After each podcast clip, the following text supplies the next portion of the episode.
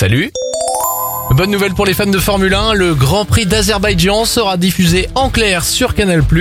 La prise d'antenne se fera en clair dès 11h55 et le départ du Grand Prix est prévu pour 13h ce dimanche.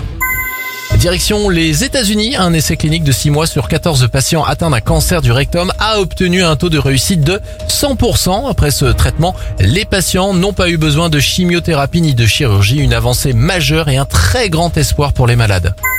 Enfin, bonne nouvelle pour celles et ceux qui ont une voiture électrique ou ceux qui veulent en avoir une prochainement. D'ici 2025, il devrait y avoir en Europe une borne de recharge rapide tous les 60 km sur les principales autoroutes. L'accord a été signé cette semaine.